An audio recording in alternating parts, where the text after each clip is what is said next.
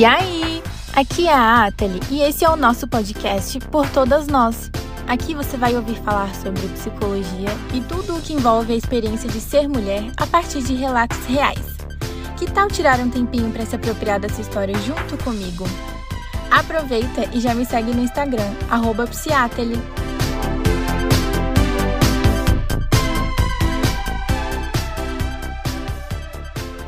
E aí, gente? Essa é a parte 1 do último episódio do nosso Mês da Mulher. Trouxe outra mulher maravilhosa para conversar com a gente, a Bianca Oliveira, do Instagram, psicobioliveira. A gente vai falar sobre a construção da mulher abusiva, tudo que tá por trás dessa mulher que é chamada de ex-louca, sabe? Pois é, vamos destrinchar isso aí. Então vem com a gente. Oi, gente, eu tô aqui com a Bianca. Bia, se apresenta para todo mundo. Oi, gente, eu sou a Bianca sou psicóloga, é, sou psicóloga clínica, né? Hoje eu tenho Instagram, então eu tenho um Instagram que é Psicobioliveira e eu trabalho principalmente com atendimento com mulheres, né? Então estudo sobre gêneros também, principalmente sobre é, sobre abuso contra mulheres, então violência contra mulheres. E a gente se conheceu no Instagram, inclusive, também, né? Uhum, no Instagram, porque, né, me identifiquei muito com você, dá para perceber por quê, né? Porque, pelo que estuda. É, o nosso tema, os nossos temas de estudos e, e, tudo que a gente aborda no nosso Instagram também tem muito a ver, né? A gente está muito alinhada nesse sentido também. Super, nossa, muito mesmo. E aí, gente, pensando nisso, eu trouxe a Bia aqui para a gente conversar um pouquinho sobre a construção da mulher abusiva a gente ouve muito falar sobre relacionamentos abusivos, e assim, a gente sabe que 60% dos casos acontecem com o homem sendo abusivo e a mulher sendo abusada. Acontece o contrário também, acontece em casais homoafetivos, qualquer relacionamento tá passível de acontecer abuso, de ser tóxico, mas a gente precisa parar assim para dar uma analisada nessa construção da mulher abusiva, porque Diferente dos homens, as mulheres, elas não acordam um dia e falam, nossa, hoje eu vou ser muito abusiva. Existe toda uma construção, existe todo um cenário por trás disso. E é sobre isso que a gente vai falar hoje, e eu trouxe a Bia aqui para falar sobre isso também, porque é importante a gente analisar os contextos, né? E assim, ninguém aqui vai estar tá passando pano para ninguém, mas uhum. É importante a gente pontuar isso tudo e entender, né? de onde vem todas as questões sociais e culturais que estão atreladas a isso, porque não adianta a gente só fingir que, ai, acontece, ai, o que, que ela fez, o que, que ele fez para merecer isso. Calma, calma, tem muita coisa por trás, então a gente vai dissecar isso tudo, né? Exatamente, tem muita coisa por trás. Tem, às vezes a gente nem imagina quanta coisa tem até a gente acabar caindo nisso, até a gente uhum. viver isso mesmo, né? Sim, e, e nós duas, acaba, acaba que nós duas a gente se identifica com isso, porque isso acontece também, aconteceu com, com a gente pessoalmente, né? E uhum. isso, assim, para a gente começar a falar sobre isso, eu queria trazer um pouquinho sobre o amor romântico aqui, né? Porque uhum. o, o, essa construção também do amor romântico é uma coisa que banaliza muito a violência, banaliza muito toda, toda esse, todo esse abuso que pode acontecer dentro de um relacionamento, porque torna o amor uma coisa meio que assim, condicional, uma coisa que o amor, estar namorando, estar me relacionando com alguém é meio que a solução dos meus problemas. E é isso que o, que o mito do amor romântico traz pra gente, né? Exatamente. E é muito engraçado, né, que não sei se foi só comigo e com as minhas amigas, mas claro que sim. Acho que claro que não, né? Mas a gente cresce, né, as meninas, é, com esse ideal de vida, né? de que, uhum. nossa, eu tenho que arrumar um namorado. Eu lembro até de quando eu era muito novinha. Era meu sonho, né? E até eu falo das minhas amigas também, é, porque também era delas, né? Eu tenho amigas de muito de longa data, de muito tempo, que falavam isso quando a gente era super novinha, tipo, pré-adolescente, que era o nosso sonho ter um namorado e, tipo, ser amada. E sabe, viver aqueles filmes, assim, que a gente vê por aí, uhum. e viver as músicas que a gente também escuta por aí, né, sobre amor, sobre que o amor, ele cura tudo, não importa o que aconteça. Então é muito isso mesmo. E tinha todos aqueles filmes, assim. Ah, eu, eu, não, eu não posso deixar de citar Crepúsculo aqui, porque eu sou muito Crepúsculo, eu sou muito fã da saga até hoje, gente. Eu tenho 23 anos, sou muito fã de Crepúsculo, mas eu, eu consigo analisar todas as problemáticas que, que essa saga traz, toda a história uhum. traz. Mas, assim, quando eu era novinha, é claro que eu não enxergava, eu achava isso tudo muito maravilhoso. Eu queria muito ter, ter um relacionamento igual ela e o Edward, tipo, ser amada como a Bela era amada. Eu queria alguém que arriscasse a vida por mim. Gente, ó, sabe? De onde eu vou tirar isso? E acaba que a gente entra em uma relação com essas expectativas, assim, totalmente inalcançáveis e ainda tem a expectativa do outro, né? Porque, tipo assim, Sim. A minha noção de, de amor, a minha noção de relacionamento ideal, não é a mesma noção que um homem tem, entendeu? A, a noção de relacionamento ideal para o homem é muito diferente uhum. da noção que a uhum mulher tem, né? Exatamente. E, meu, você falou isso do Crepúsculo. É, Crepúsculo foi, assim, de verdade, o primeiro livro que eu li na vida, né? Eu também. Porque eu peguei para ler, meu, e foi muito. Realmente. É, foi muito, como eu posso dizer, mas muito ideal mesmo. Tipo, nossa, eu quero isso, sabe? Foi muito uhum. um sonho, assim, tipo, nossa, eu queria muito isso, eu queria muito viver uma coisa assim. Então, faz muito sentido, né? E, assim, mas a gente tá falando do crepúsculo aqui, de quando a gente era pré-adolescente, adolescente, mas não vem só daí, né?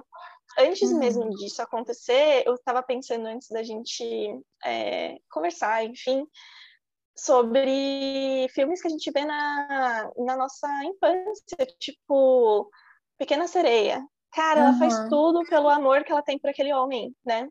Então, Sim. ela até perde, se perde dela mesma, né? Do que ela gostava de fazer, do cantar, do se expressar, ela perde a voz. Então, olha o quanto o, quantas coisas são abaladas ali, né? Mas que tudo bem, tipo, vamos seguir porque eu preciso atingir esse objetivo de ser amada e de viver um amor de cinema e de viver tudo isso né? Não importa o que aconteça. Sim. E, e além disso, de ser escolhida, né? Porque no de ser escolhida. modelo social, nosso modelo social, cultural, enfim, nosso contexto que a gente vive, é o homem que escolhe a mulher. E é tipo, a nossa meta de vida é ser escolhida por um homem. A uhum. rivalidade feminina ela está pautada nisso. Eu preciso estar muito bela, eu preciso eu preciso ser muito maravilhosa para esse homem me escolher e não escolher a fulana que está ali. Então, é tudo muito pautado nisso. Eu preciso ser escolhida por ele. E aí, beleza, uhum. o que acontece? A gente vai incentivando as meninas, não, olha só, ele te escolheu, ele é tão bonzinho com você, ele faz de tudo por você. E aí a gente vai, tipo assim, se prendendo a isso, sabe? Nossa, isso aqui que ele faz comigo eu não acho muito legal. Eu não gosto muito que ele fique me controlando. Eu não gosto muito que ele fique dando em cima de outras pessoas em rede social. Isso não é legal, isso não é respeitoso uhum. comigo. Mas ele me escolheu. Então eu tenho que estar agradecida e eu tenho que engolir tudo isso, né? Sim, é muito, muito isso.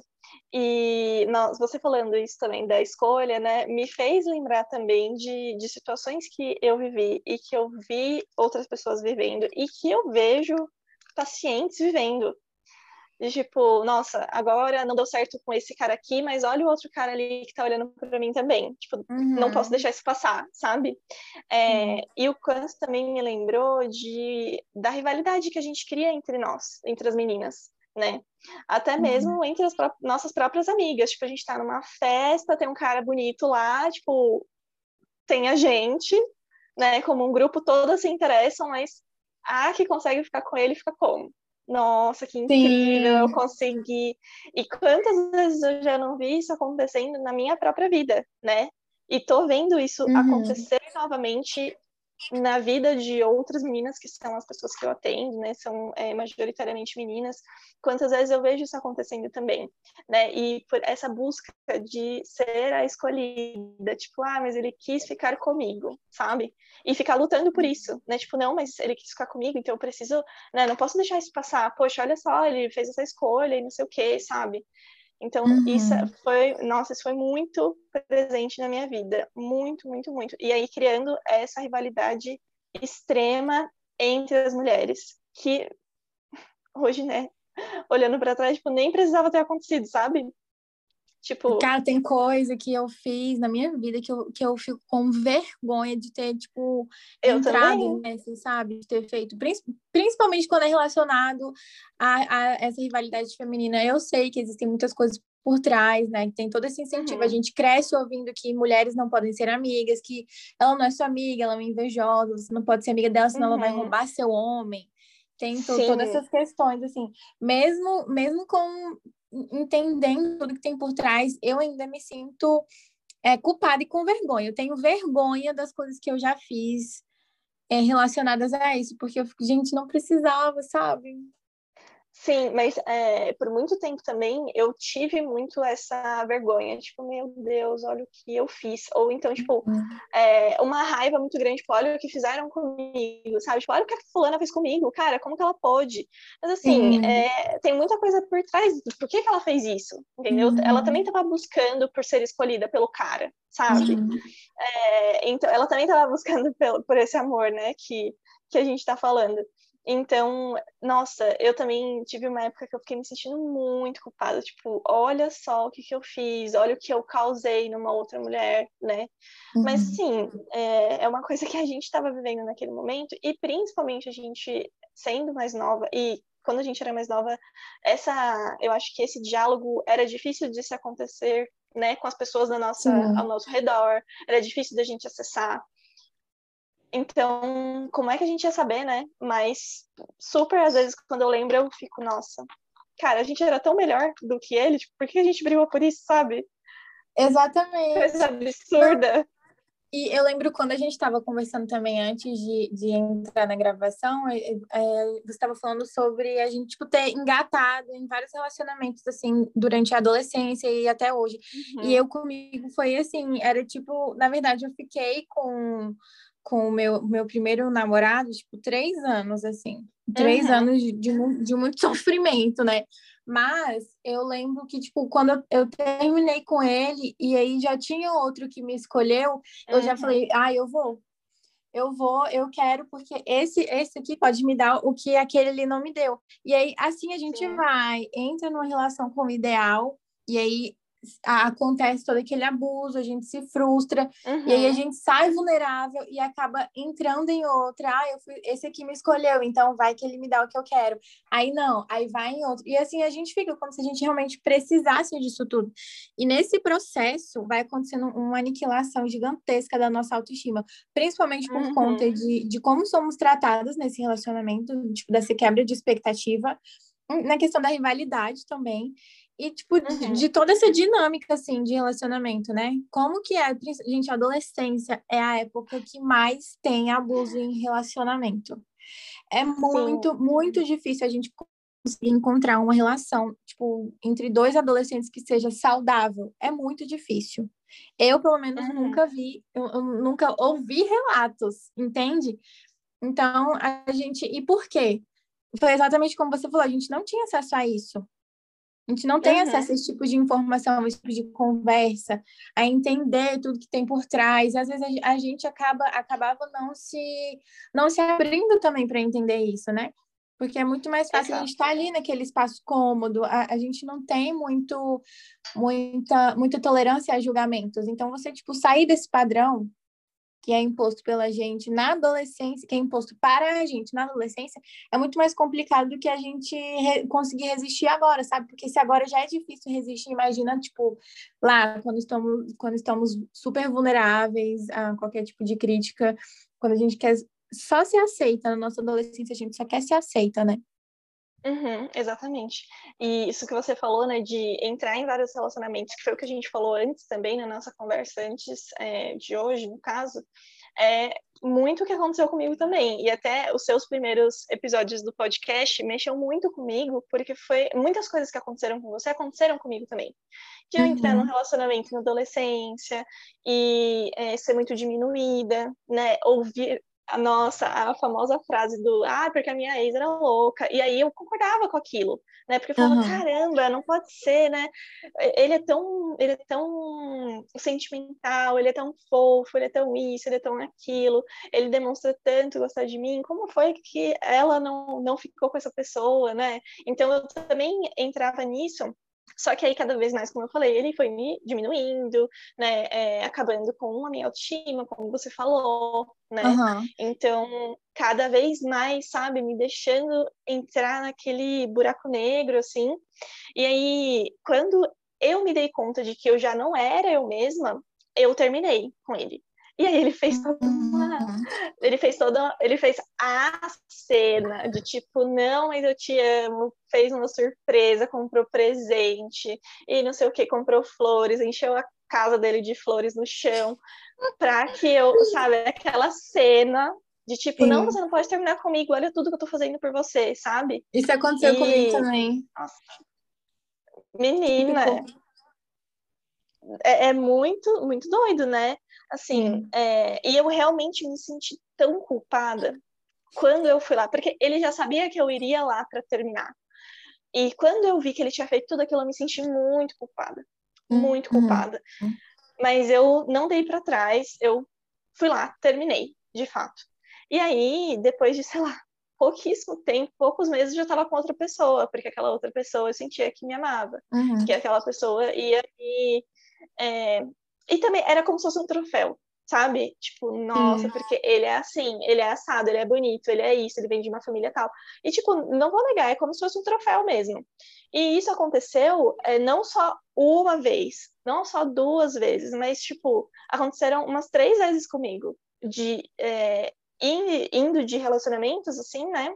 Nesses, é, de achar que essa pessoa me amava mais, olha o que ele está fazendo por mim. E aí, no final das contas, na verdade, a minha autoestima e a minha visão sobre eu mesma e tudo mais só estava indo por água abaixo, por todas as coisas que essas pessoas iam fazendo. Uhum. Até que, né, nessa nessas mudanças, em uma dessas mudanças, eu me encontrei com a autoestima tão embaixo, tão embaixo, tão embaixo, que eu também comecei a reproduzir isso. Uhum. Né? É, é, exatamente. E, então, é, reproduzir essas coisas, porque eu aprendi que era assim, tipo, é assim que se relaciona com as pessoas, né? E uhum. uma coisa também que me vem muito à cabeça é que essa questão da falta de informação, como você falou, na nossa adolescência, na nossa é, fase de jovem adulto também, a gente ainda não sabe de tudo, pelo menos eu, eu não sabia, né? Eu não sabia, tipo, eu fui aprendendo aí mas eu lembro até de quando eu comecei a me envolver com as lutas feministas, de um dos meus namorados falar que era uma besteira. E aí eu, né, fiquei meio uhum. receosa, sabe? É... Mas enfim. E fiquei receosa e parei de ir atrás. Né? Olha como que isso, isso bate forte, tipo assim, em todos os âmbitos da nossa vida, né?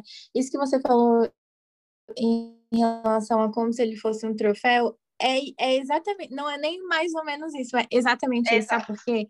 Porque é sempre é, é, aquele negócio de tipo assim, eu preciso ter um homem para ser valorizada. Uhum. Porque eu não sei com quem que eu tava conversando sobre isso. Eu acho que foi na live, na live que eu fiz com a Thalissa, que ela também vai vir aqui no podcast conversar com a gente. Que era uhum. sobre essa questão de, tipo assim, você só tem valor se você tiver um homem do seu lado. Você pode ter mil mestrados, você pode ter mil doutorados, você pode ser uma pessoa, você pode ser uma mulher foda, muito bem sucedida na sua carreira, você pode ser muito bem sucedida em tudo que você faz, mas se você não tiver um homem do seu lado, vão perguntar: e aí, você vai casar quando? Sim. Então a gente sente Sim. como se a gente realmente precisasse, a gente necessitasse desse troféu para ser olhada com bons olhos, sabe? Para ser valorizada. E é realmente, uhum. é exatamente isso. Não é tipo mais ou menos, é exatamente isso. É um troféu, a gente precisa disso para ter valor na nossa sociedade. A gente precisa disso. Então a gente acaba se afundando cada vez mais e tipo assim, como se a responsabilidade de manter esse troféu, de manter esse valor fosse nossa. E aí foi uhum. aquilo que você, foi, que você vai falando, aí a gente vai começando a aceitar coisas que não são aceitáveis aceitáveis. Comigo uhum. foi assim, eu comecei a aceitar traições, eu comecei a aceitar coisas que, tipo assim, acabavam com a minha autoestima, que me magoavam pra caramba, que me faziam acreditar que eu era muito feia, que eu não era desejável, que ninguém mais ia me amar. E eu precisava estar naquele relacionamento. E aí, era isso, eu fui muito traída. E, olha só, gente, imagina, você tá numa relação que você é traída, tipo assim, inúmeras vezes. Mas uhum. você aprende que você não pode sair dessa relação, que você precisa dar valor ao homem que te escolheu. Como que você uhum. vai ficar totalmente segura dentro desse relacionamento? E é aí que a Bia falou que a gente vai começar a reproduzir isso tudo. Tipo assim, vai, esse cara meteu vários chifres em mim, eu vou começar a controlar as saídas dele, eu vou começar Sim. a controlar com quem que ele vai sair, com quem que ele vai, com quem que ele tá falando, para onde ele vai. Entende? Então não é como, tipo, a relação do homem abusivo é aquela questão de poder mesmo. Eu quero ter poder sobre você. Não, mulher uhum. minha não sai com roupa assim, né? Uhum. Mulher minha não faz isso, mulher minha não bebe e rebola até o chão, mulher minha não usa batom vermelho. É assim que funciona o controle e, e o abuso do homem. Da mulher não é assim, porque ela simplesmente não tem o poder nas mãos dela. Então ela não acorda e fala, eu quero ser abusiva. As coisas vão se construindo, vão se construindo, assim. Uhum. Eu fui, aconteceram tantas coisas comigo que foram passíveis de me trazer inseguranças muito fortes e não tem como eu ficar agindo naturalmente. Eu vou querer controlar, eu vou querer, eu, eu, vou, eu vou começar a reproduzir todos esses abusos que aconteceram comigo. É, uma, é, mais, é mais ou menos uma reação, mais ou menos não, é, é exatamente uma reação que a gente tem a todas as ações de, de abuso e que acabaram com a nossa autoestima e que fizeram a gente duvidar da nossa capacidade, né? Exatamente.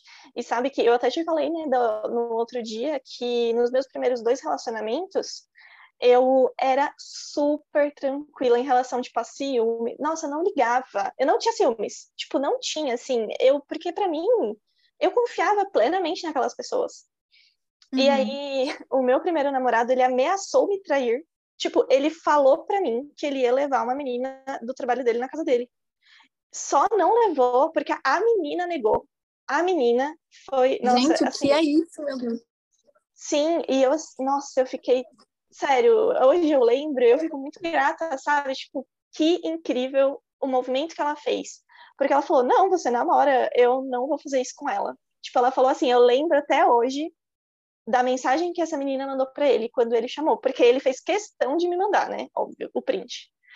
Gente, é... que, que, que menino ridículo, desculpe, mas pelo amor de Deus, Sim. que raiva. Exatamente. E mesmo assim, mas assim, a partir daí eu fui começando, foi meio que o start de eu começar a me desvencilhar, né? Mas mesmo assim eu perdoei e fiquei mais alguns meses com ele, mas foi meio que tipo, cara, o que que tá acontecendo, sabe? Uhum. É, ele começou a criar, o que me fez, que eu falei lá, lá atrás, fez com que eu começasse a perceber que não era mais eu, na, naquele, né, naquele momento, naquela relação que eu já tinha me perdido de mim, foi a questão é, dos ciúmes mesmo. Né? Uhum. Foi a questão dos ciúmes, porque eu nunca fui uma pessoa ciumenta naquele momento, né? Eu, eu imaginava, poxa, eu nunca fui ciumenta, por que eu tô começando a ter ciúmes agora? Ele começou uhum. a falar, fazer com que eu fizesse. Opa, desculpa. Ele começou a fazer com que eu tivesse ciúmes é, dessa menina aí do trabalho. É, ele começou a fazer com que eu tivesse ciúmes das minhas próprias amigas. Tipo, quando uhum. a gente estivesse entre amigos, tivesse ciúmes delas conversando com ele. E aí que eu me dei conta, tipo, calma, essa não sou eu, eu não sou essa pessoa, né? Então, Sim. eu terminei. Mas aí, o que aconteceu? O meu segundo namorado, mentiras, mentiras, mentiras.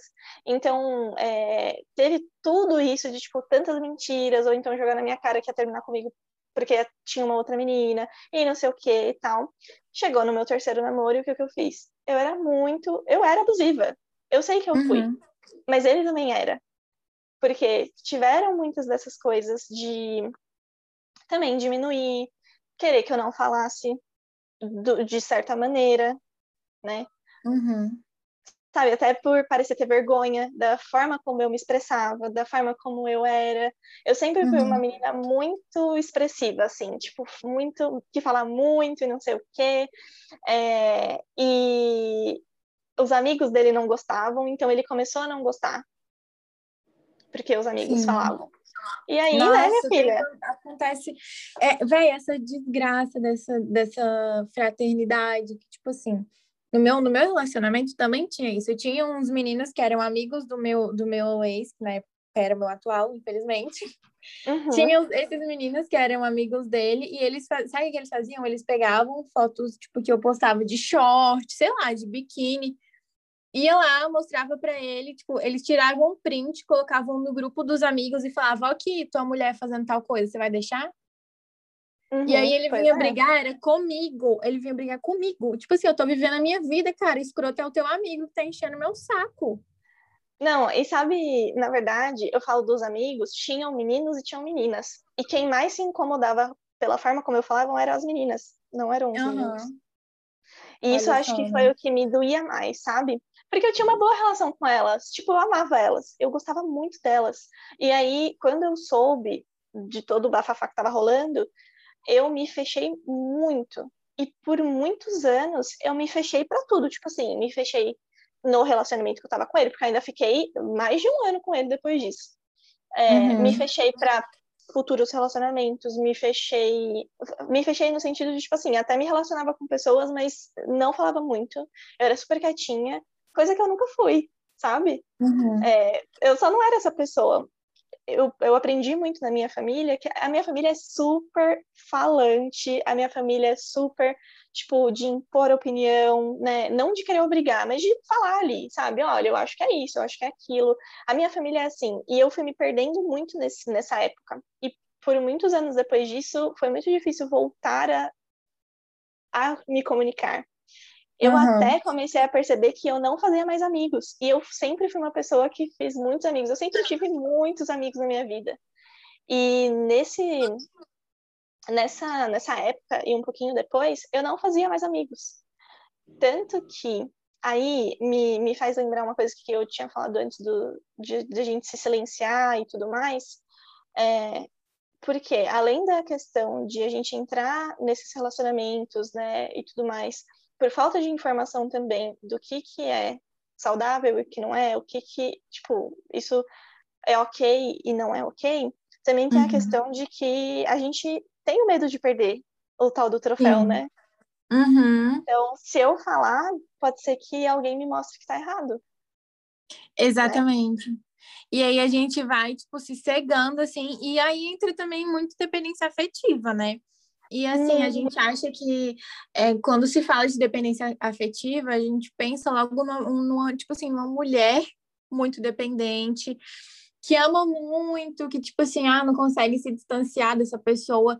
Tá, gente, pode ser, essa imagem existe, mas também existe aquela imagem da outra, tipo, do outro lado, de não apenas uma mulher muito grudenta, que quer ir para todos os lugares que o homem vai, mas existe isso que a gente acabou de falar em relação à, à reprodução de, de, de, comportamentos abusivos também. Tanto que uhum. existe o, o passivo dependente e o ativo dependente. A gente pode Sim. se tornar ativo dependente. E assim, entrar nessa noia de que não, eu preciso fazer de tudo para não perder essa pessoa, diante de uhum. todas, as, todas as inseguranças que são geradas na gente, não apenas em relacionamento amoroso, gente, o fato da gente se relacionar, assim, até com a nossa família mesmo.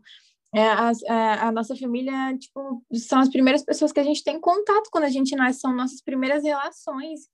Então, uhum. a, gente, a, a, gente entra nessa de, ai, a minha, eu tô vendo aqui minha mãe se relacionar de tal jeito com meu pai, então eu, eu preciso, Exato. esse aqui é o padrão, esse é o certo, né? Meu pai trata uhum. minha mãe desse jeito, então os homens que eu encontrar, eles têm que me tratar desse jeito, mas a gente não vai gostar. E aí a gente vai acabar nessa, nessa noia de, tipo, ser muito ativo dependente, de não querer, é, de, de não conseguir confiar, de não conseguir Uhum. Deixar a outra pessoa, tipo, meio que de não conseguir confiar, sabe? E a gente leva isso. Sim. E isso não acontece só nos nossos relacionamentos onde é, essa pessoa nos trouxe a insegurança. A gente leva isso para todas as nossas outras relações. Isso vai se tornando uma regra, né? Isso, exatamente. Porque isso realmente vai se dissipando, assim, vai se, vai se alastrando, na verdade, não é dissipando, mas vai se alastrando para outros lugares, né? E, uhum. nossa, isso é muito real, né, do ativo dependente, porque eu era essa pessoa. Nesse meu terceiro relacionamento, eu era essa pessoa. Eu tinha muitos ciúmes, muito, muito, muito ciúmes. É... Eu não gostava que ele falasse com X pessoa, X ou Y, uhum. porque eram meninas que eu me sentia um pouco é... ameaçada, sabe? Uhum. Tipo, essa pessoa vai me tirar ele. Essa pessoa vai me tirar. E aí, é, depois, óbvio, assim, depois que a gente terminou, depois de muito tempo e tudo mais, eu percebi que não era aquela pessoa que ia tirar. ele fazia de certas maneiras, ele conversava com essas pessoas de certas maneiras que, tipo, incitava isso, sabe? Não era e a meio menina, que, meio que deixava, era ele. deixa- Sim, e isso vai deixando claro que, tipo assim, as atitudes, a pessoa não precisa olhar para você e falar, olha só, eu- você não tem valor nenhum. Mas nas Sim. atitudes dessa pessoa a gente se sente desvalorizada. E, tipo assim, frágil, o meu relacionamento é frágil. Qualquer coisa que eu fizer, Sim. ele vai querer me largar. Então eu preciso muito me comportar, mas eu também preciso muito é, é, puxar as rédeas disso e manter ele comigo.